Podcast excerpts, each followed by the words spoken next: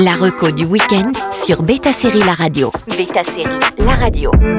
Bonjour à tous, trois teen shows à découvrir sur Salto. Des premiers émois au gain en maturité, on aime les séries pour ados car c'est un âge où beaucoup de choses changent et que tout le monde passe par cette phase de la vie. Ce genre reste populaire car chacun a une histoire différente à raconter et c'est une source d'inspiration inépuisable. Voici trois séries différentes de teen shows disponibles sur Salto pour toujours plus de personnages hauts en couleur et de romances passionnelles. Commence avec Vampire Diaries. L'intégrale vient de débarquer sur la plateforme et c'est le moment de revoir la série pour ados culte qui se déroule à Mystic Falls. Vampires, loups-garous, sorcières sont au rendez-vous dans la série de 2009 qui aura eu 8 saisons à son actif.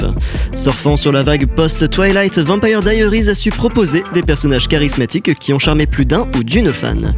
Mais surtout ces années ont permis de s'attacher à cette ribambelle de jeunes et de grandir avec. Avec un triangle amoureux à faire pâlir d'envie les plus grandes romances de l'histoire, la entre le trio de tête Elena, Stéphane et Damon aura été le moteur de nombreuses saisons.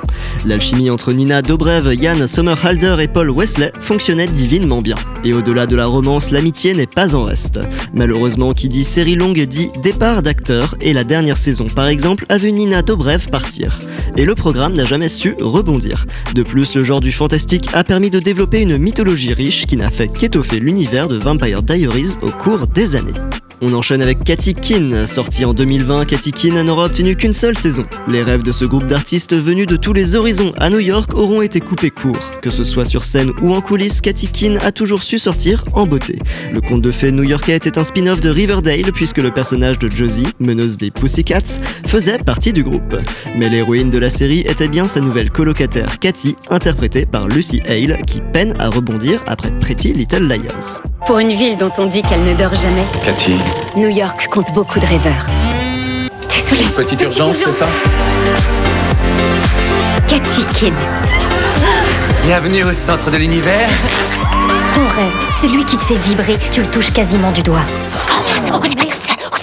Tous les ingrédients d'une bonne série pour ados, ou post-ados plutôt, puisqu'ils ont fini le lycée, sont mixés dans ce produit, que ce soit l'enthousiasme de la jeunesse ou encore la bande sonore bien pop.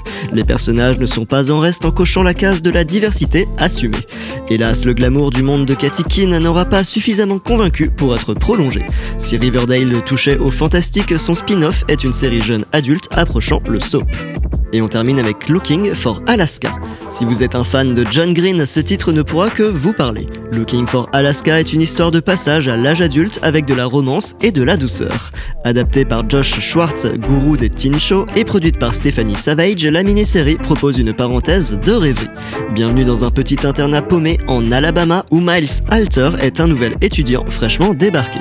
Au premier regard, il va tomber amoureux d'Alaska Young et toute l'histoire va se dérouler à travers ses yeux. Pour lui, elle est la perfection incarnée, alors comme il est le narrateur, on va tout de suite comprendre que ce qu'on nous raconte est subjectif. Forcément, une tragédie survient qui va bouleverser la petite vie tranquille de ses ados. Je m'en vais chercher un grand peut-être. Simone Bolivar, ces dernières paroles. Comment vais-je sortir de ce labyrinthe? Qu'est-ce que ça veut dire?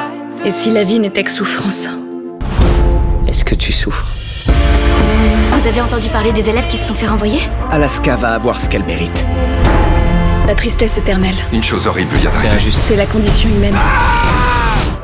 Dans cette mini-série, il y a une sensation nostalgique. On n'est pas dans les teen shows provocateurs comme le reboot de Gossip Girl ou encore Euphoria.